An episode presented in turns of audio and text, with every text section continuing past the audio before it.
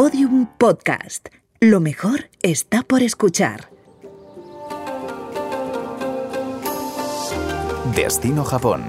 Un podcast de la Oficina Nacional de Turismo de Japón. Temporada 2.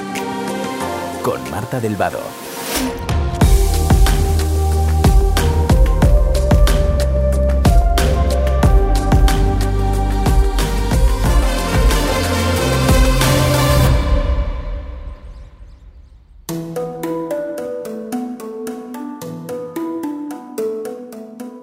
Bienvenidos a este recorrido que estamos haciendo por Japón de la mano de quienes han explorado el país de punta a punta y han creado un vínculo especial con Japón tanto que lo han convertido en su hogar. Es el caso del invitado de este podcast de la Oficina Nacional de Turismo de Japón, un viajero que se ha convertido en residente. Llegó a Japón en 2005 en un viaje de estudios para hacer su doctorado en informática y ha terminado organizando viajes a medida para turistas de todo el mundo, enseñando japonés en redes sociales y alimentando un blog con multitud de recomendaciones japonesas. Así que abrimos línea directa con Japón.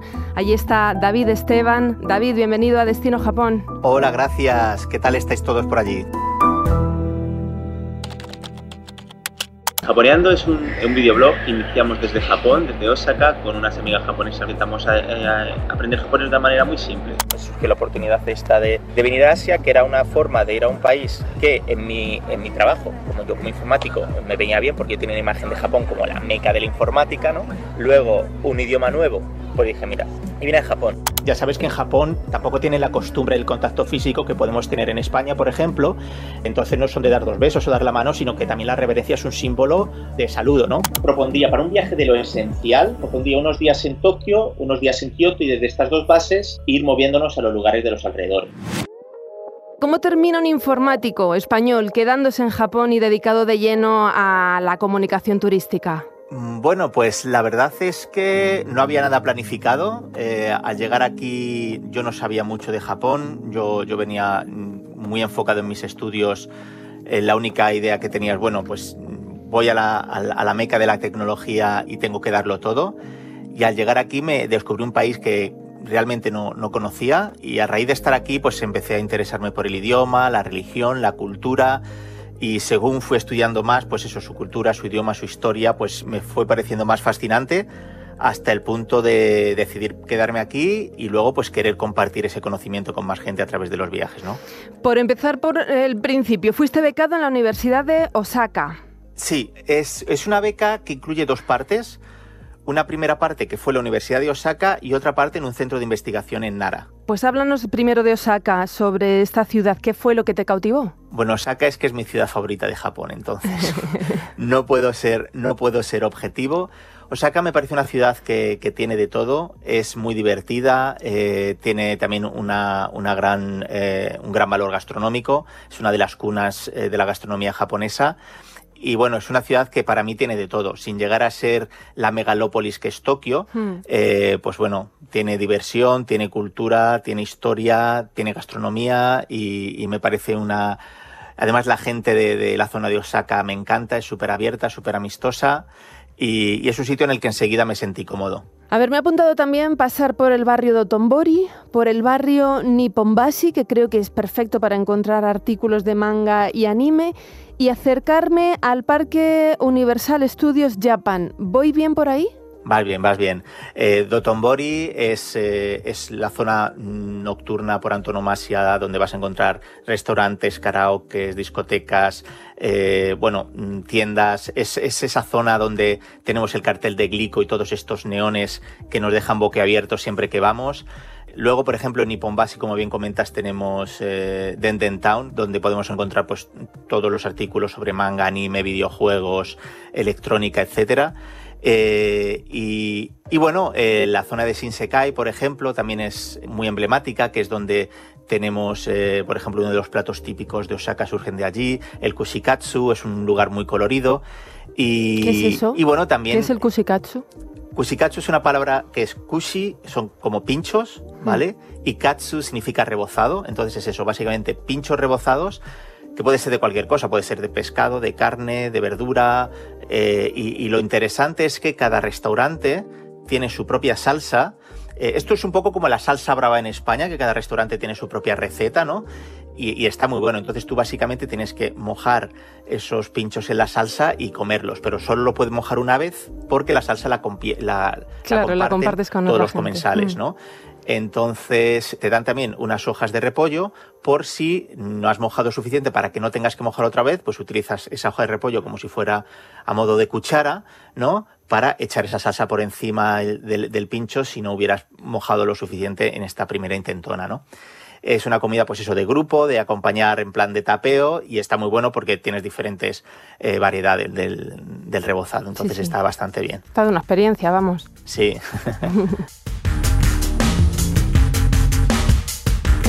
Oye, ¿y el Parque Universal Estudios de Japón?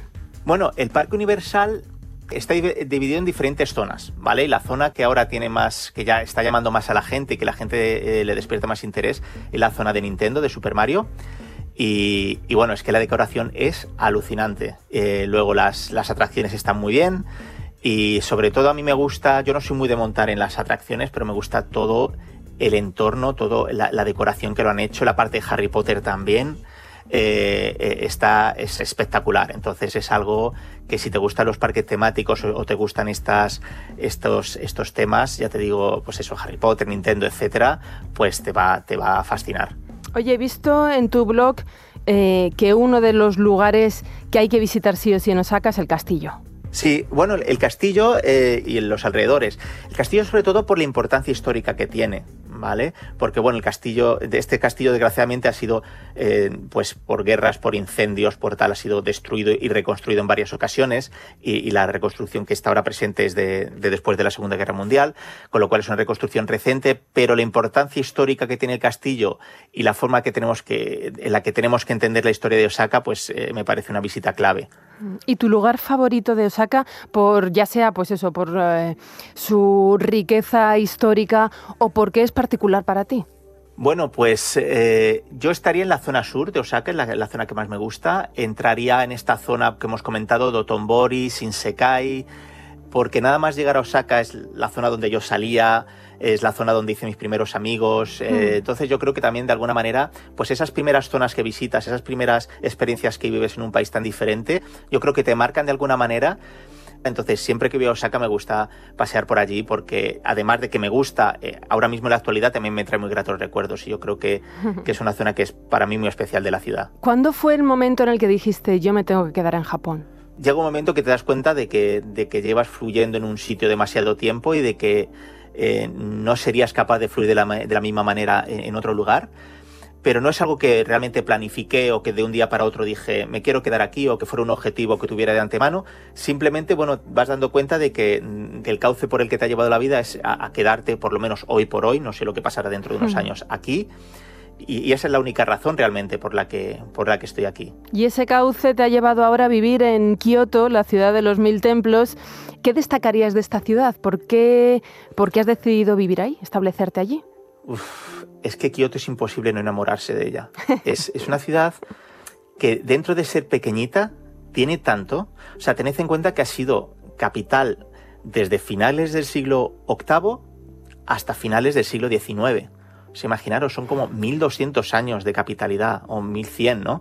Entonces es tiene tanto, es, el espíritu de Japón, es la historia de Japón, es su arquitectura clásica, es, las tradiciones. Eh, es una ciudad que, me parece fascinante y, además es una ciudad que no, que, no deja indiferente cuando se visita. Y lo que tú dices, entre templo y seis santuarios tiene más de mil. Entonces es una ciudad que tampoco nunca te acabas, aunque vivas aquí, eh, es una ciudad que sientes inabarcable, ¿no? Yo creo que eso eh, es todo, todo este cóctel de, sensaciones que te he comentado es lo que han hecho que, haya elegido esta ciudad para vivir. Oye, ¿hay alguna diferencia entre templo y santuario ahora que los mencionas? Entendemos templo como el edificio religioso del budismo, mientras que los santuarios serían sintoístas. Que ah. este, el, budismo y el, sintoísmo son las dos religiones mayoritarias en Japón que realmente se viven de, manera combinada, ¿vale? Eh, pero conservan esta independencia en sus edificios, entonces los templos serían budistas y los santuarios sintoístas. ¿Y arquitectónicamente se diferencian de alguna manera? O sea, yo si llego allí de turista sé a dónde estoy entrando. Sí, tienes el truco de las puertas Tori. ¿Vale? Este siempre es el truco infalible que suelo eh, comentar yo para diferenciarlos. Los que tienen los tori son sintoístas, ¿vale? El tori marca el, espacio entre el mundo de los humanos o el mundo terrenal y la parte, que la parte divina o la parte que pertenece al kami o al dios del sintoísmo, ¿no? Entonces, los toris solo están en el sintoísmo. En cambio, si te encuentras una puerta eh, grande de madera con dos guardianes a los lados, normalmente así como titanes muy grandes, muy musculosos y tal, que se llaman Nyo. Estas puertas son budistas. Mm, normalmente puede ser de piedra, pero muchas veces de madera, de color anaranjado, rojizo, o puede ser simplemente del mismo color de la madera o del mismo color de la piedra. Sí. Pero el tori es lo que nos da la pista de que eso es un santuario. Si no tiene tori, entonces es que es un templo. Oye, me decías que una de las cosas que te ha enamorado de Kioto, o de Japón en general, pero específicamente de, Kioto, son las tradiciones. Cuéntame una tradición japonesa que te haya sorprendido o que te guste especialmente. Bueno, es que, es que hay varias. Eh, me gustan mucho las ceremonias sintoístas, porque dentro del que sintoísmo es una eh, religión muy antigua, ¿vale? Se, se, utiliza para cosas muy prácticas y muy actualizadas. Digamos que es una religión dinámica que se sabe adaptar a los nuevos tiempos. Entonces, mm, por ejemplo, hay dioses para que vaya bien los negocios y, empresas que son tecnológicas y que están a vanguardia y que parecían que, que no te encajarían en una, en una religión tan antigua como el sintoísmo, van allí a principios del año fiscal a pedir que les vaya bien ese año fiscal. O también el sintoísmo puedes pedir, pues, eh, echarte novia o que tu expareja te deje en paz o que mm, es que puedes pedir de todo que vaya bien un embarazo o un parto, que vaya bien los negocios. Digamos que tienes dioses que se han ido adaptando al cambio del tiempo y puedes prácticamente pedir con algo relacionado al mundo actual, aunque sea una, religión muy antigua. Y eso fue algo que, realmente me fascinó. Luego hay ceremonias como por ejemplo la ceremonia del té, por ejemplo, que es algo que, que me llamaba la atención, porque además a mí no me gustaba el té, el matcha no podía con él, y ahora me encanta, ¿no? Es una cosa que, digamos, fui descubriendo y fui entendiendo a raíz de estar aquí. Eh, pero bueno, hay muchas otras tradiciones y, costumbres que me parecen eh, fascinantes, hmm. y yo creo que es un conjunto de todo, ¿no? Y además que en Kioto yo creo que se vive de una manera mucho más intensa. Destino Japón. La tradición japonesa convierte una tarea simple y sencilla, como es servir y tomar el té, en toda una experiencia y ceremonia en la que conectar con los que nos rodean, una hospitalidad intrínseca a su cultura que permea también en la forma en la que se sirve esta bebida. La ceremonia del té, o sado, es una de las tres artes clásicas del refinamiento japonés, junto con la apreciación del incienso, o kodo, y los arreglos florales, o kado requiere unos utensilios concretos y unos movimientos precisos, tanto por parte de los anfitriones como de los invitados, que incluso se estudian en escuelas de todo el país.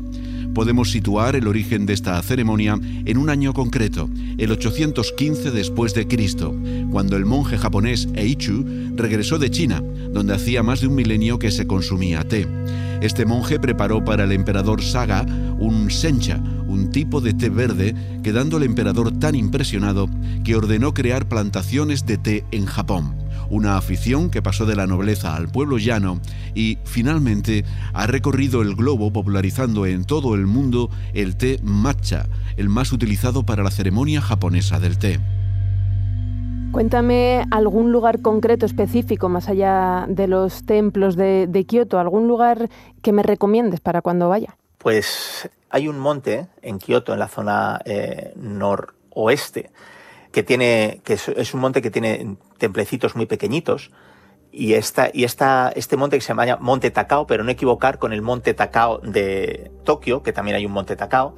Y este sitio es un sitio que, como no es tan fácilmente accesible como otros lugares de Kioto, es un lugar que no hay tanto, digamos, no es tan conocido, no hay tanto turismo, pero tiene ese encanto del templo en mitad de la naturaleza, los jardines, y la verdad es que está muy bien, porque es como un valle con diferentes templecitos, puedes ir a uno, luego puedes ir a otro, y para echar el día allí, pues oye, no, no te cansas, ¿no? Estás entre la naturaleza, entre templos, entre ríos, ya te digo, con poco turismo, y es un sitio que, una vez que ya has visto lo más top, lo más esencial, y si quieres ver algo diferente, desconectar un poquito, del Kioto más habitual, pues es, una gran opción. Del Kioto más desconocido vamos a saltar a, Tokio, que está en la, también en la isla principal de Japón, en, en Honshu. ¿Qué es lo que más te gusta de la capital japonesa? Bueno, Tokio es que es una gran capital mundial, eh, tiene de todo. Y es otra ciudad que también catalogaría de inabarcable. Es una ciudad grande, mm, con un montón de barrios, algunos que mantienen esa vida de barrio que ya no, se, no, te esperas en una ciudad de estas características y luego que Tokio como gran capital mundial tiene una oferta cultural que, que no se acaba nunca. O sea, exposiciones, eh, conciertos musicales, eh, además, bueno, pues eh, restaurantes de todo tipo, ocio nocturno, tienes un montón de opciones en Tokio, pues como la gran capital que es, ¿no? Entonces es algo que también, sobre todo ahora que vivo en Kioto, que es una ciudad pequeñita, ¿no? Es algo que he aprendido a valorar bastante de, de una gran capital como es Tokio. Dime un par de lugares que para ti sean imprescindibles de la capital. Es que tantos, es que por ejemplo el barrio de Sakusa es increíble, la zona de... Me gusta mucho pasear por Ginza, Odaiba también, con esas espectaculares vistas de la bahía. Eh, bueno, Shinjuku, los típicos que, te van a decir siempre también son lugares que hay que visitar. Eh, luego barrios un poco más eh, temáticos, como puede ser aquí Habara, Nakano. Es que, es que, ya te digo, Tokio es inabarcable. Quedarte con un par de sitios es prácticamente imposible. Estoy apuntando, estoy apuntando, estoy haciendo una lista para que no se me escape nada. El dinero, por ejemplo, ¿cómo nos manejamos? El cambio de euros a yenes está claro, pero, por ejemplo, ¿se puede pagar con tarjeta en todas partes en, Japón o, o aconsejas llevar dinero en efectivo? A ver, en todas partes no. Esto es algo que ha mejorado mucho, porque cuando yo llegué casi todo era en cash, excepto a lo mejor grandes almacenes y cosas así. Eh, esto es algo que ha mejorado mucho, pero todavía se sigue utilizando mucho efectivo. Sobre todo pues en lugares más pequeñitos, como puede ser a lo mejor Kioto, Nara, etcétera, ¿no? Entonces yo siempre recomiendo llevar efectivo, aunque luego lleves tu, tu tarjeta de crédito habitual o tu tarjeta de débito habitual, eh, siempre recomiendo llevar algo de, de efectivo. Además es fácil cambiar dentro de las ciudades con lo cual si te quedas sin efectivo siempre puedes cambiar un poquito más desde, tu divisa de origen, pero siempre recomiendo llevar efectivo, eh, tal y como comentas. Vale. Para moverme por Japón, sé, con otros invitados hemos hablado de usar los autobuses, los trenes, los trenes bala, em, pero ¿y el coche? ¿Moverse en coche por Japón es fácil, es aconsejable?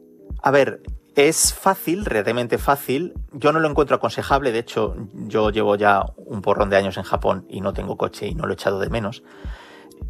Aconsejable, a ver, dependiendo. Por ejemplo, eh, esto es como, como todo, depende de, las necesidades que tengas tú, de dónde vivas o del tipo de itinerario que hayas diseñado. Mm. En general, si es una zona bien comunicada por transporte público, pues eh, no merece la pena el coche porque el coche tienes que estar viendo dónde la aparcas, casi eh, pagando peajes, aunque hay una buena infraestructura de carreteras en Japón, pues puede ser más problemático.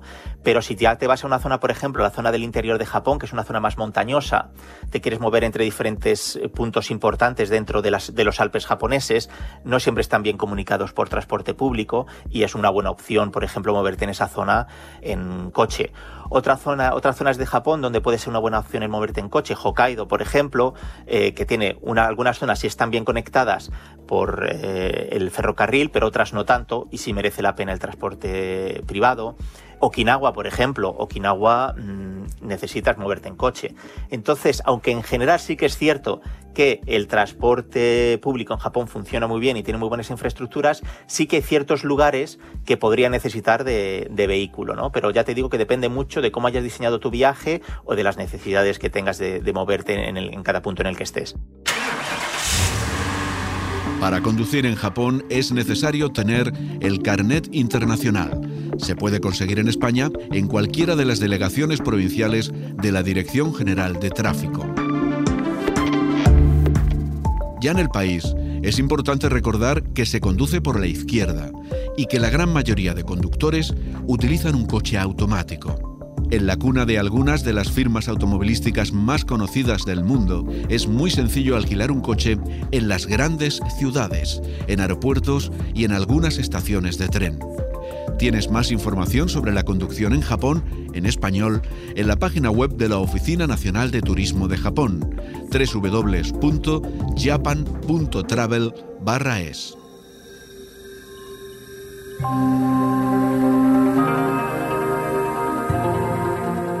Oye, yo tengo claro que mis lugares imprescindibles para mi próximo viaje van a ser Tokio, Osaka, Kioto y la isla de Okinawa. Pero dime un lugar que a lo mejor no sea eh, tan conocido, tan turístico, que me recomiendes tú que conoces también el país. Bueno, yo es que a mí me encanta Hokkaido, la isla de más al norte. ¿vale? qué? tiene Hokkaido? Es, diferente. Es, eh, para empezar, eh, quitando Sapporo, que es una ciudad bastante grande, que es la capital de la isla, el, resto de ciudades son más pequeñitas, entonces son como más asequibles. Eh, tiene una naturaleza increíble. Es un lugar donde vas a encontrar además, bueno, pues los pueblos, las aldeas, al no ser tan turísticas ni estar tan acostumbradas a, a ver extranjeros, pues son muy auténticas. Luego tienes, aunque queda poco, te queda el legado de la, de la cultura Ainu, que era la, la, principal, la que poblaba eh, Hokkaido originalmente, que también es totalmente diferente. De hecho, los nombres, muchos nombres de, de, las ciudades de Hokkaido son totalmente diferentes a los del resto de Japón y es porque tienen un origen en, este idioma, en el idioma Ainu. Entonces, sí es cierto que a nivel a lo mejor templos superhistóricos, castillos y tal, no encuentras tanto, eh, pero sí que a nivel natural o de una cultura, digamos, un poco más intangible, sí que encuentras eh, un, montón de rincones que, es que son, son únicos.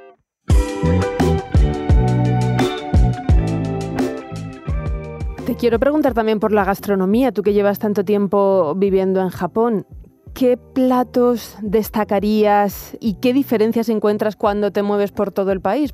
hay una parte que sí puede, por ejemplo, los ingredientes sí que pueden variar, pero, por ejemplo, viniendo de España, que esto sí que tienes, tenemos tantos tipos de comidas diferentes, saltas de una comunidad a otra y, parece que saltas de un país a otro, gastronómicamente, eh, gastronómicamente hablando. Sí. sí que es cierto que Japón tiene una gran variedad de platos, pero no es tan variable. A ver, los platos no, pero los ingredientes sí.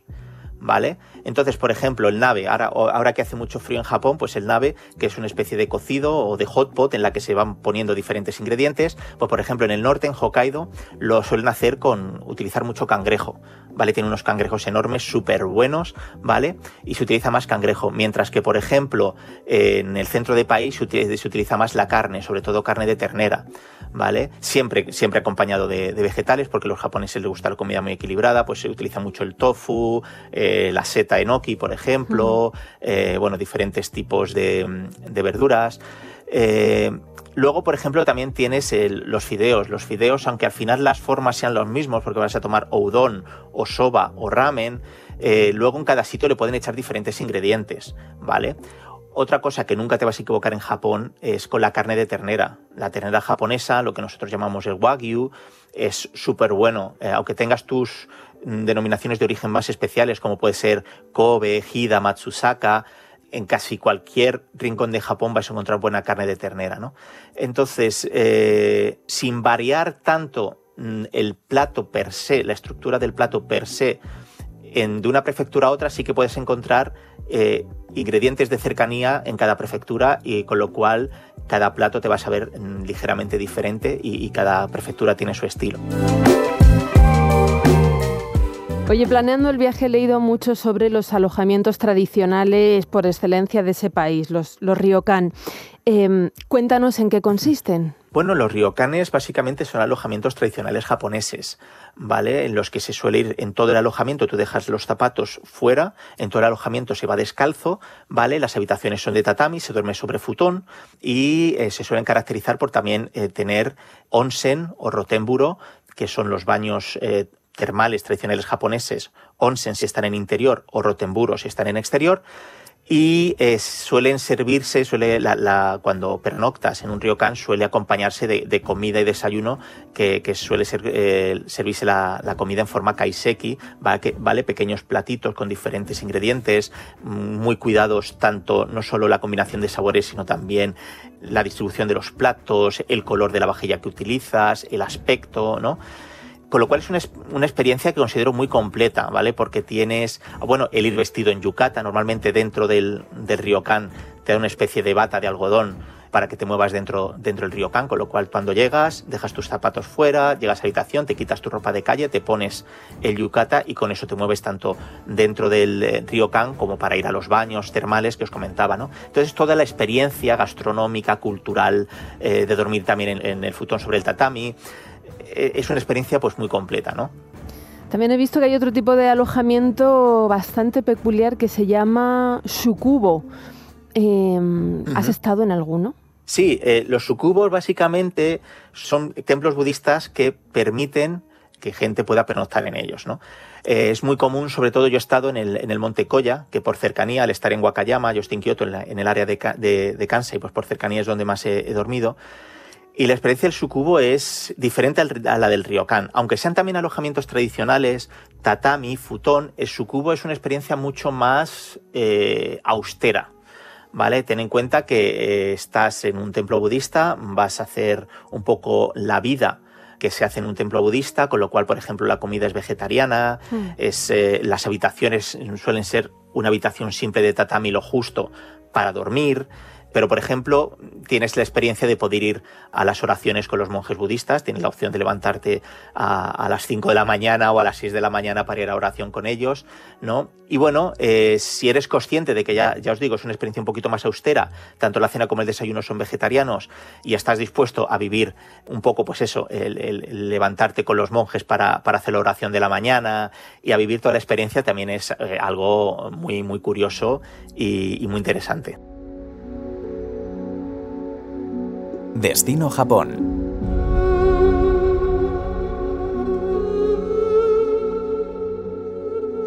Durante más de mil años, los peregrinos han recorrido el camino de Kumano, una de las mayores rutas de peregrinación del mundo declarada Patrimonio Mundial. El camino discurre entre montañas de la península de Kii, en Honshu, la isla principal de Japón meditación y contacto con la naturaleza en una ruta que incluye siete senderos diferentes y permite conectar con el lado más espiritual del país. Mientras caminas rodeado de naturaleza, podrás visitar el Kumano Shanzan, denominación conjunta de los tres santuarios principales de la ruta, Kumano Hayatama Taisha, Kumano Nachi Taisha y Kumano Hongu Taisha. También podrás dormir en el Monte Koya, en la prefectura de Wakayama, en los tradicionales y singulares Shukubo, toda una experiencia junto a los monjes que lo habitan. Meditar en sus jardines, practicar caligrafía o escuchar por la mañana a los rezos son algunas de las experiencias que podrás vivir. Es posible reservar el alojamiento a través de la Asociación de Alojamiento en Templos Sukubo, y también encontrarás más información en español sobre cómo hacerlo en la página web de la Oficina Nacional de Turismo de Japón www.japan.travel/es. Oye, una de las cosas que me fascinan de ese país es el cambio de estaciones. A ti, después de tantos años viviendo en Japón, ¿tienes alguna estación favorita? Sí, e-, el otoño. Bueno, ya lo era antes de vivir en Japón.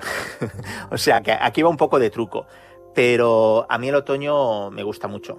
El verano en Japón, eh, en mi opinión, tiene un problema y es que es demasiado húmedo. Entonces, entre el calor que hace y la humedad, pues al final Mm, sudas mucho, eh, la sensación térmica es mayor. Dentro de que el, verano, pues también es una época muy bonita porque tienen los festivales, los Matsuri, ¿no? Los festivales populares, que es cuando más hay, aunque lo sé todo el año, en verano es cuando, cuando más se dan. Y esto también, pues bueno, los puestos callejeros de comida, etcétera. Tiene, el verano tiene sus ventajas. Es una época muy calurosa, ¿no?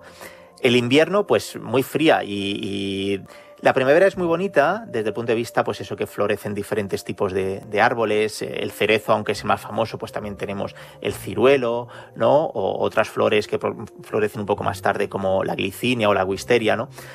Pero yo es que siempre he sido más de otoño. El arce, por ejemplo, el arce japonés, toma unos colores rojos vivos impresionantes, se confunde con otros árboles que, que se tiñen de dorado.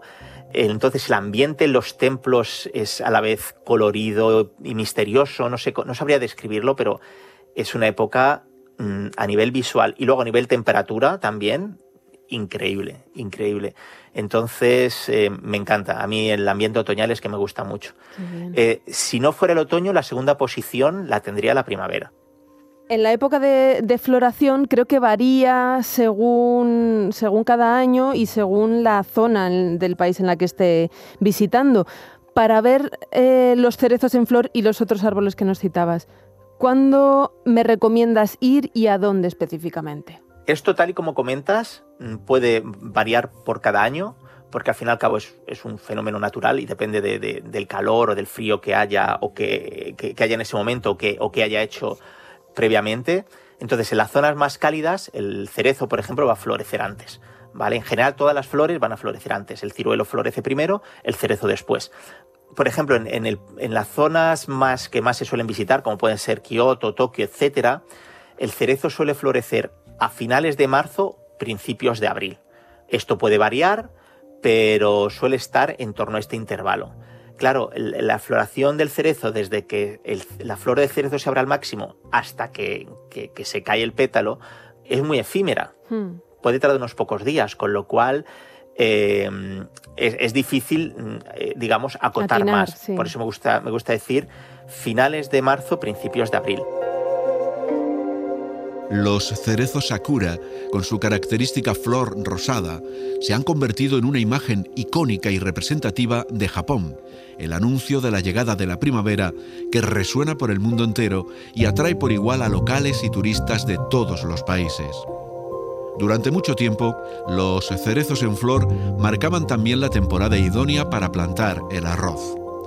Hoy en día, se han convertido en un momento de celebración y reunión con familiares y amigos para juntos hacer hanami, que aunque literalmente significa contemplar las flores, hace referencia a hacer picnics bajo las ramas de los cerezos.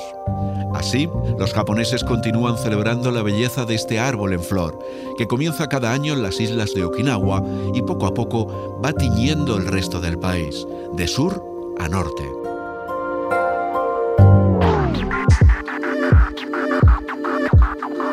Oye, a través de, tu agencia de viajes, de Viajar por Asia, ¿qué es lo más habitual que te piden tus clientes o un viaje que hayas tenido que organizar peculiar o curioso que recuerdes ahora?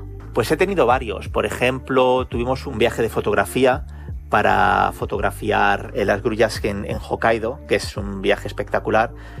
bueno, en general los viajes fotográficos suelen ser bastante curiosos. Hemos tenido turismo religioso también, por ejemplo, que esto la gente no lo sabe, pero el turismo religioso en Japón, porque pues hubo muchos misioneros españoles y portugueses que vinieron aquí y que después, bueno, aquí mm, tuvieron su martirio, fueron crucificados en Nagasaki y entonces hay gente que viene a hacer turismo religioso siguiendo los pasos que estos santos, que muchos son patrones de su pueblo o de su eh, congregación, pues hicieron aquí en Japón, ¿no? Eh, esto también es bastante curioso. Hemos hecho también viajes bastante desconocido, ¿no? Y claro, es que estos son cosas que descubres a raíz del interés que despiertan en ciertas personas, entonces ya te pones a investigar y es un viaje totalmente diferente, ¿no? Entonces, eh, también lo que te digo, por ejemplo, viajes basados en autores de haikus, lugares donde ellos se inspiraron a escribir un haiku o, simplemente sus lugares de nacimiento o lugares que frecuentaban, ¿no? Entonces, pues son ya viajes, al ser más especializados, un poquito diferentes y te ayudan también a aprender bastante, porque evidentemente, por mucho que estudies eh, historia y geografía japonesa es imposible saberlo todo, eh, sobre todo cuando son campos a lo mejor tan, tan específicos, ¿no? Intereses tan específicos. Entonces esto te ayuda a saber más cosas que a lo mejor de otra manera no te habrías planteado o no, no sabrías, ¿no? Entonces son viajes, eh, siempre en realidad todos los viajes aprendes cosas y, te retroalimentan, ¿no? Yo creo que es por eso por lo que a pesar de llevar tantos años aquí y hacer viajes y guiar y tal, no me canso, sigo investigando, sigo leyendo y es algo que, no deja, no, no me cansa, ¿no? ¿no? No se calma nunca esta, digamos, sed de seguir aprendiendo. ¿Y es fácil, David, como turista, vivir el Japón auténtico, el de la gente local? Em, no sé qué cosas podría hacer allí para conocer de cerca la cultura japonesa y no sentirme tan turista. A ver, esto es una pregunta muy interesante porque sí que es cierto que si bien los japoneses son en un primer término muy acogedores, siempre tienden a ayudar, y tal, es cierto que muchas veces hay una barrera cultural y lingüística bueno, y que, el japonés eh, también es, muy difícil, o para mí ha sido muy difícil hacer amistades japonesas. Yo ya porque hablo el idioma, conozco la cultura, llevo muchos años aquí, pero la mayoría de mis grandes amigos japoneses, por ejemplo, son de mi época universitaria, ¿no? que es, digamos, el momento yo creo que cuando el japonés está más abierto a, conocer gente nueva. ¿no? Entonces sí que es cierto que tenemos estas dificultades mm, quizá culturales, pero la recomendación que yo daría a la gente que viene de turista es que se aventure que no tenga miedo a decir, bueno, vamos a cenar, mm, voy a coger esta calle, voy a callejear y en este restaurante me voy a meter. Y a lo mejor no tienen menú en inglés. Pues bueno, pido con el dedo y que sea lo que Dios quiera, ¿no? Y voy a intentar hablar con la persona de al lado, intentar mm, salvar esas barreras lingüísticas y, voy a intentar eh, entablar conversación, aunque sea con, con, el camarero o con el cocinero que está al lado mío preparando o con un señor que hay al lado. No sé si es el Japón más auténtico o menos, pero sí que es una experiencia que, sí que me gusta, ¿no? Es más, hay veces que tú llegas a un restaurante, eres el único extranjero que hay por allí, la gente, a lo mejor el parroquiano que está en ese bar todos los días dice, ostras, este es nuevo, y empieza a hablar contigo como puede, chapurreando lo que pueda, pero, pero, pero es gente que, en general le gusta hablar, saber de ti, saber de tu país, qué se come, qué se bebe, te preguntan mucho, ¿no? Entonces yo creo que esa, esa, teniendo esa ventaja que tenemos de que Japón sea un país seguro, yo creo que, que el aventurarse es, es un, punto a favor en nuestro viaje. Cuéntanos dónde te podemos seguir, David. Bueno, pues eh, en redes me llamo Destebani, ¿vale? D de David, Esteban, tal cual como mi apellido, y la I latina al final de Inés, que es mi segundo apellido, Destebani. El caso de mi empresa es Viajar por Asia, todo seguido, también en Instagram, en Twitter Flappy con Y. Antes tenía un blog que se llamaba Un Español en Japón, pero la verdad es que lo tengo abandonado desde hace bastantes años. En Instagram es donde tengo más actividad y me, pueden seguir la pista. Ahí te encontramos. Gracias de nuevo, David. David Esteban, ha sido un auténtico placer hablar contigo, con Enrique Alex, Damián Quintero, Amaya Razola y Roger Ortuño, y conocer Japón, su cultura, su gastronomía, sus lugares imprescindibles a través de vuestras experiencias personales. Gracias por compartirlas. Así cerramos la segunda temporada de Destino Japón, que se puede escuchar en Podium Podcast y en las principales plataformas. Además, siempre se puede consultar la web en español de la Oficina Nacional de Turismo de Japón en nuestro país, que es www.japan.travel/es. Y ya solo queda vernos allí, vernos en Japón. Un abrazo. Muchas gracias a vosotros. Destino Japón un podcast de la Oficina Nacional de Turismo de Japón. Una producción de Podium Podcast ya disponible en los principales agregadores.